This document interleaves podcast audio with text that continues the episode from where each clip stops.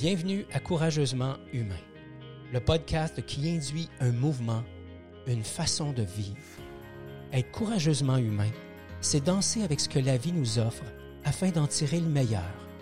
C'est l'art d'embrasser l'inconnu afin de laisser émerger notre essence.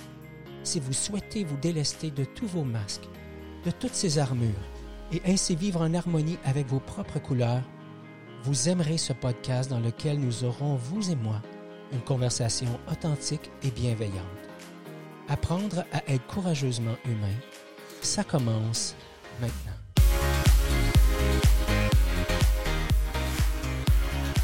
Bonjour et bienvenue au podcast Courageusement Humain. Mon nom est Ghislain Lévesque et je suis l'initiateur du mouvement Courageusement Humain. Je vous dis merci d'être là, merci de prendre le temps, merci de nous aimer. Et si ce n'est pas déjà fait, je vous encourage à vous abonner autant sur Apple Podcasts, Google Podcasts que toutes les autres plateformes de podcasts sur lesquelles nous sommes présents. Et euh, j'ai envie aussi, encore une fois, de dire merci. Merci. Euh, mon cœur est profondément rempli de gratitude pour, euh, pour le temps que vous prenez pour écouter le podcast, pour le temps que vous prenez pour le transmettre à vos amis, pour le temps que vous prenez pour m'écrire, me faire part de vos suggestions, vos commentaires. Je veux simplement vous dire que ça me touche profondément et que je réalise à quel point ce, média, ce médium-là de, communication avec, euh, avec vous tous, avec toi qui m'écoutes, c'est, euh, quelque chose qui, euh, qui est très stimulant, qui, m'apporte beaucoup sur le plan personnel. Le sujet d'aujourd'hui, c'est aimer sans se perdre. Et ce sera le sujet d'aujourd'hui. Et bien sûr, ce sera aussi le sujet euh, du prochain épisode, l'épisode numéro 27. commençons par faire l'épisode numéro 26. Aimer sans se perdre. J'avoue, d'entrée de jeu, quand je, pense à ce titre-là, que euh, je suis une personne intense et euh, avec, ses, avec ses forces et avec ses opportunités, hein, comme, comme, comme vous et moi finalement, mais, mais c'est comme ça. Je, je, suis une personne intense. Quand j'embarque dans quelque chose, j'embarque à fond. Et euh, récemment, j'ai de plus en plus d'occasions de prendre conscience que euh, me lancer à fond, ce n'est pas forcément toujours la meilleure chose à faire. Me lancer à fond dans un projet amoureux, affaires, sportif, euh, j'allais dire c'est la seule façon que je connaisse de faire les choses. Puis en même temps, je, je réalise qu'il y a des moments où je, c'est pas vrai. Il y a des moments où j'étais pas pleinement engagé, autant dans une relation amoureuse que dans un, dans un projet quelconque.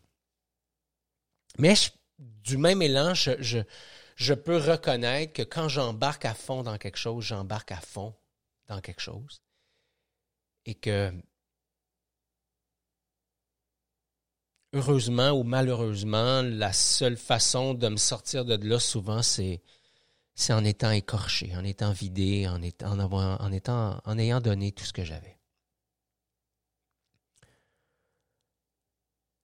Ce qui fait que, à travers ce que je vis dans les derniers mois, euh, il y aurait tellement à vous raconter, mais je vais me concentrer sur le thème de l'amour.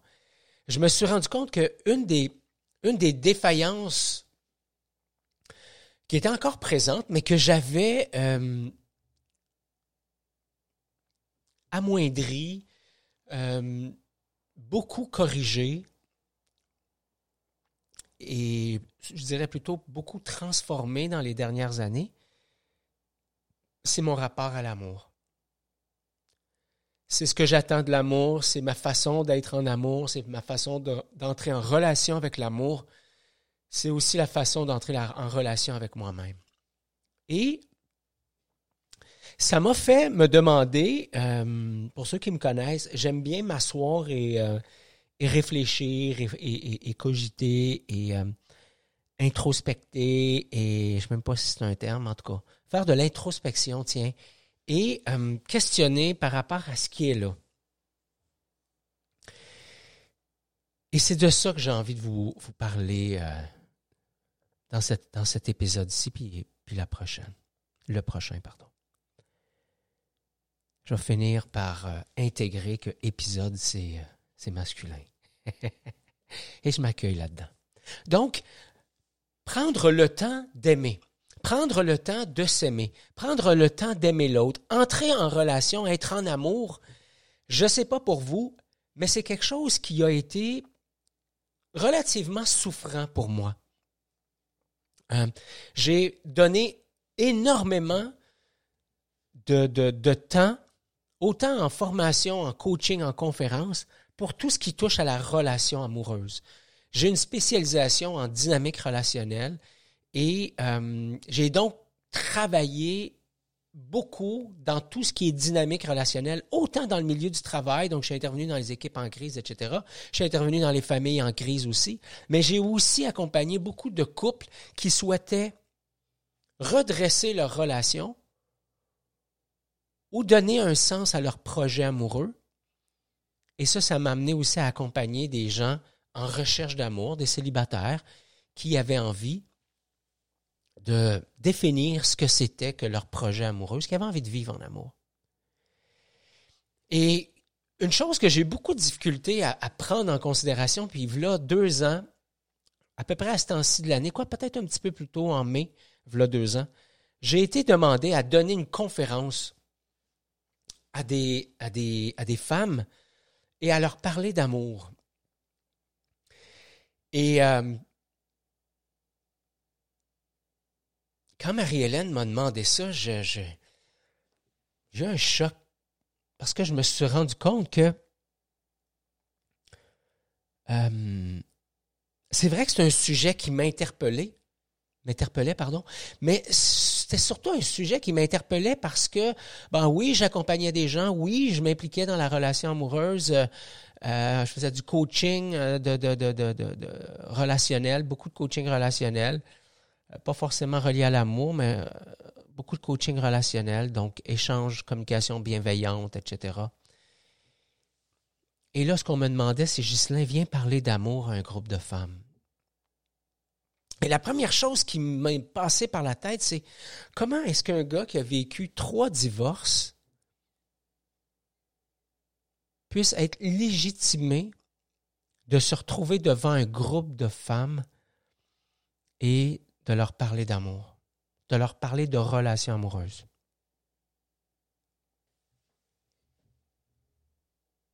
Et euh, la réponse de Marie-Hélène a été justement juste Justement. Tu as marché le chemin. Tu sais ce que c'est. Et si tu, tout ce que tu faisais, c'est de partager ton expérience avec eux autres. Et j'ai donné une conférence qui a été vraiment très, très, très, très transformationnelle pour moi et pour plusieurs des femmes qui étaient présentes. Et euh, je leur ai parlé de comment on fait passer pour passer du jeu au nous. Comment on fait pour passer du jeu au nous sans se perdre? Comment on donne de la passion à une relation amoureuse en respectant le jeu, en respectant le nous? En faisant en sorte que le jeu ne puisse euh, vivre, entre guillemets, dans la relation amoureuse sans le nous, et qu'en même temps, le nous ne puisse pas vivre sans le jeu. Et quand je dis ne puisse pas vivre, ce n'est pas contraint de, mais plutôt par choix. De dire, moi, Ghislain, je choisis d'être un jeu à part entière qui va venir nourrir le nous. Alors le jeu peut vivre par lui-même, l'autre jeu peut vivre par lui-même, mais quand on décide de mettre tout ça ensemble, on est dans un espace de co-création, de co-responsabilité et de co-protection. Alors, ça m'a amené à réfléchir à, Ghislain, mais comment tu as expérimenté l'amour, toi, sans te perdre? J'aimerais vous dire que j'ai expérimenté, j'ai expérimenté l'amour sans me perdre depuis que je suis tout petit. Mais vous allez voir que ce n'est pas tout à fait ce qui s'est produit. Alors voilà le fruit de ma réflexion. Je vous parle des différentes phases d'amour à travers lesquelles je suis passé pour en arriver à être dans une relation amoureuse sans me perdre. Alors, d'abord, j'ai expérimenté, probablement comme toi, une forme d'amour qui est vraiment extrêmement wow. Hein, je suis venu au monde. J'étais pour mes parents, pour ma mère, la huitième merveille du monde. Maman était toujours disponible pour moi. Euh, je pleurais euh, je, recevais de l'attention. Je, riais, je recevais de l'attention. Je faisais caca dans ma, dans ma couche, je recevais de l'attention. J'étais la huitième merveille du monde. Je peux donc, dans cet espace-là, peu à peu prendre conscience du pouvoir que j'ai sur l'autre. J'y fais faire à peu près tout ce que je veux. Je pleure, je ris, je souris. Il y a une période de ma vie où peu importe ce que je fais ou à peu près, je suis aimé. C'est du moins comme ça que moi, je le vis. Ça dure un certain temps. Euh, je vieillis. j'apprends à marcher, j'apprends à courir, je casse des affaires, je fais tomber des choses, je réveille mes parents en pleine nuit, et malgré ça, je reçois une dose d'amour incommensurable. Évidemment, en vieillissant, toujours en étant jeune, hein, c'est de moins en moins nouveau pour ma mère qui a déjà euh, un, enfant. J'ai une sœur plus vieille que moi de 18 mois. Et 18 mois après est arrivée ma sœur Nathalie aussi. Donc rapidement, maman n'a pas juste Ghislain à s'occuper. Il y a Manon, la plus vieille, puis, euh, il y a Nathalie. Et puis, euh, la réalité s'installe. Hein?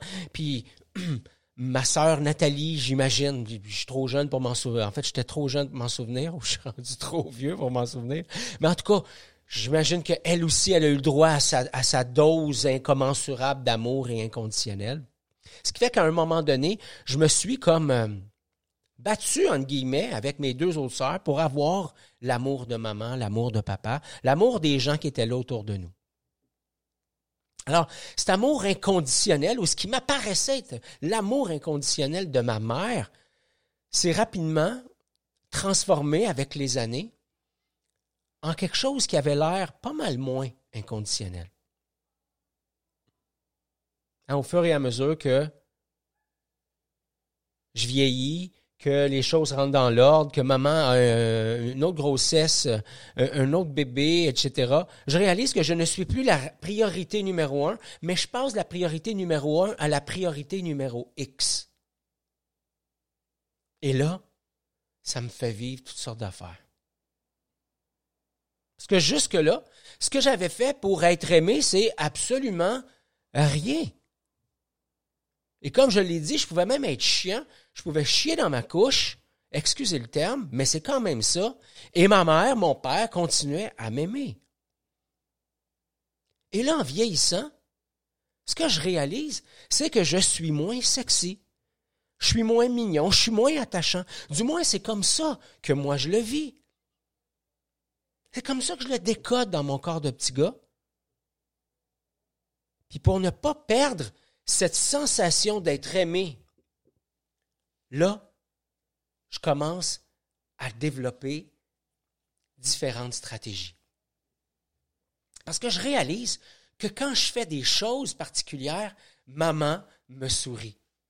Je réalise que quand je fais rire ma mère, je réalise que quand je suis spontané, je réalise que quand je, l'écoute, que je réalise que finalement, quand maman a un sourire dans le visage, je réalise que j'ai du pouvoir sur elle.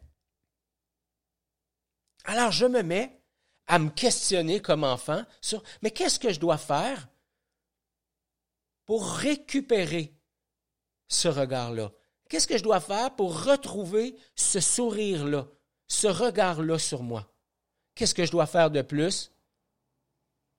Et là, je me mets à chercher à plaire, à plaire à ma mère, à plaire à mon père. Et là, je, trouve pardon, des stratégies diverses pour expérimenter le sourire de maman, le sourire de papa, le sourire de mon prof, le sourire de mes grands-parents, le sourire de ma gardienne. Et là, je parle du sourire, mais je pourrais aussi parler aussi du regard fier. Et je réalise aussi que j'ai la possibilité de transformer un regard dur en un regard doux. J'ai la possibilité de transformer un regard triste en regard souriant, en regard fier, en regard amoureux. C'est du moins comme ça que je le décode, évidemment. Et à partir de ce moment-là, je deviens dépendant du regard de l'autre. D'abord de celui de papa et de maman, ensuite du regard de ceux et celles qui sont là autour de moi.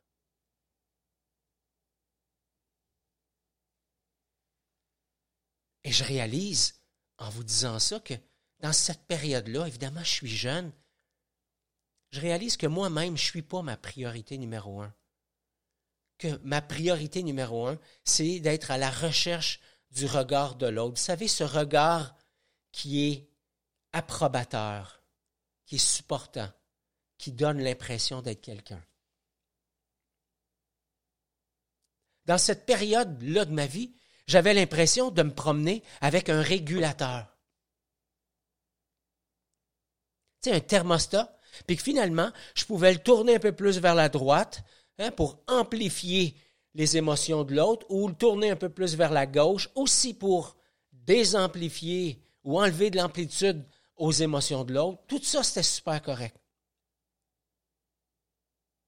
j'ai pris conscience que ma façon d'être, ma façon de me conduire, ma façon de, de, répondre aux attentes de maman ou de papa ou des autres, ça a un impact, ça a, pardon, un impact direct sur leur état d'esprit, sur leur bonne humeur, sur leur bien-être et, forcément, dans ma façon de décoder tout ça, sur ma façon d'être aimé. Bref, l'humeur de l'autre dépend de moi. Et plus je suis à la hauteur, plus l'humeur de l'autre est, bon, plus ça fait de moi un être aimable.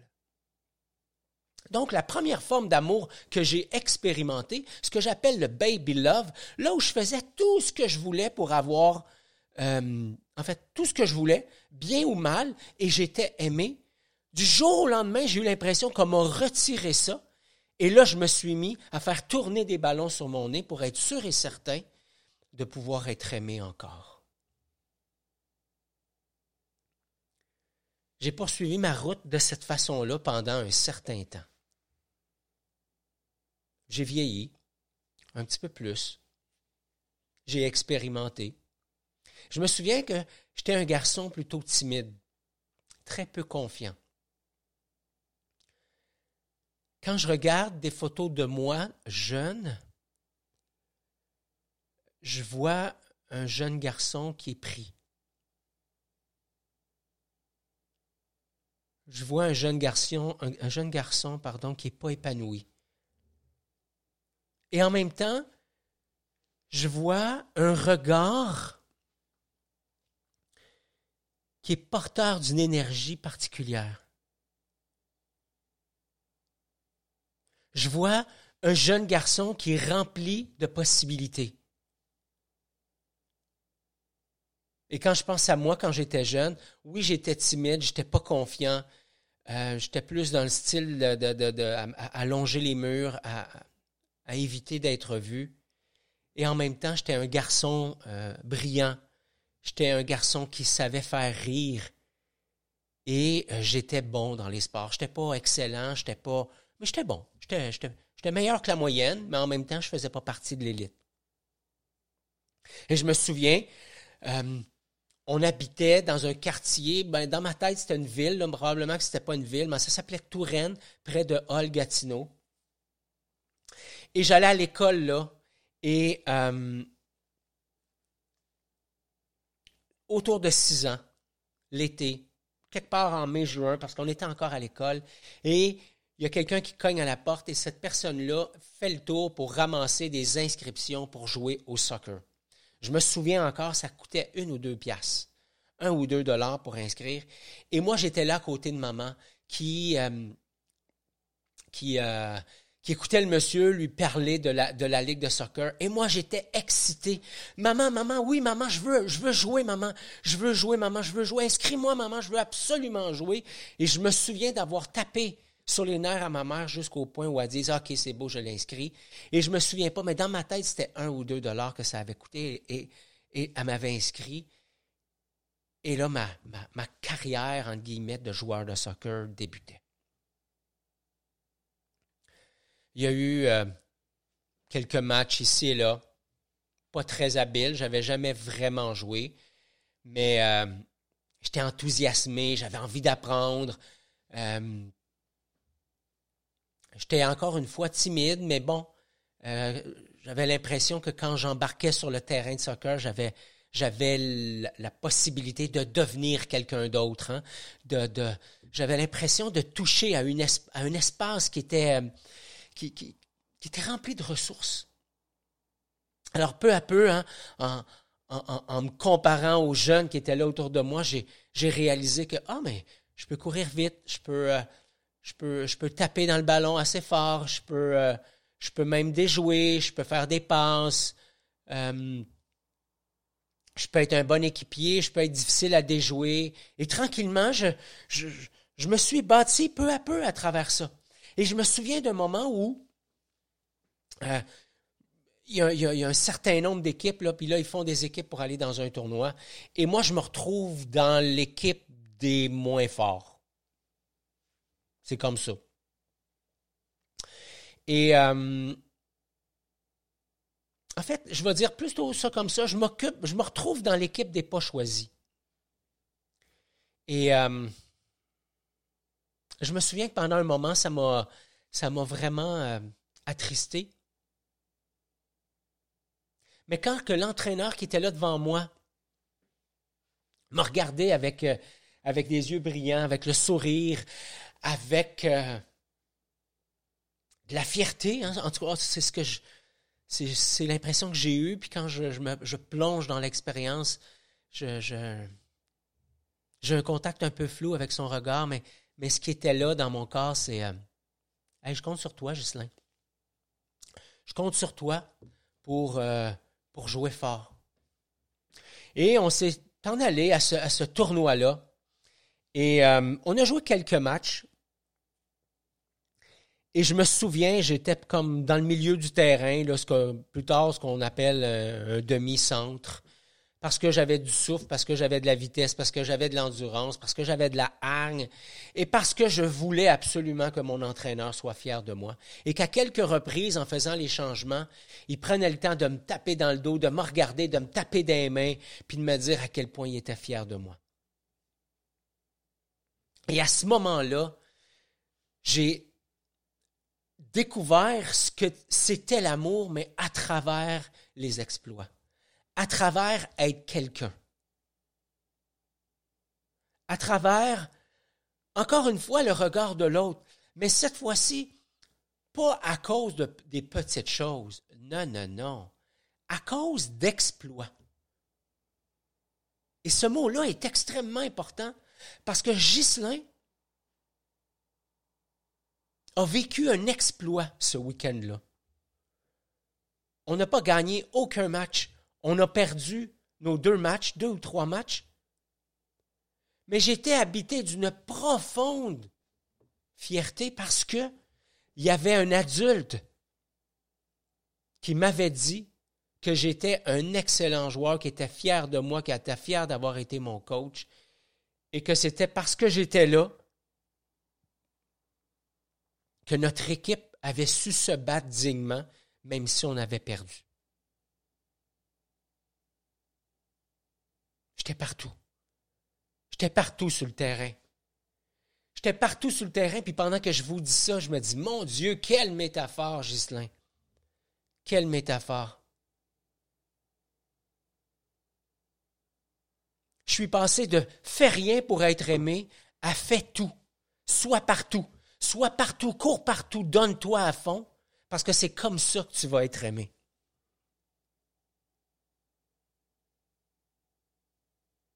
Et dans mon corps de petit gars, c'est le genre d'amour, l'amour qui est basé sur les exploits, c'est le genre d'amour qui m'a confirmé que pour être aimé, ça se passe dans le regard de l'autre.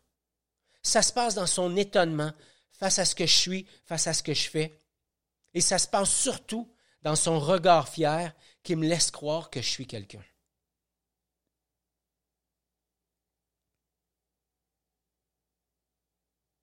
Et jusque-là, ce que j'ai expérimenté, c'est ce que les relations pouvaient m'apporter. Je voulais quoi?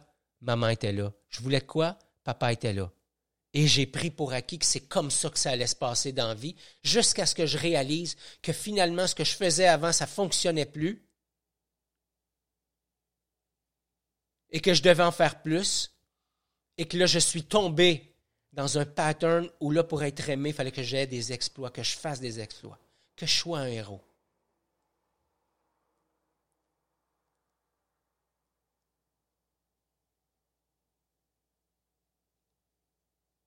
Et plus tard, à l'âge de 17 ans,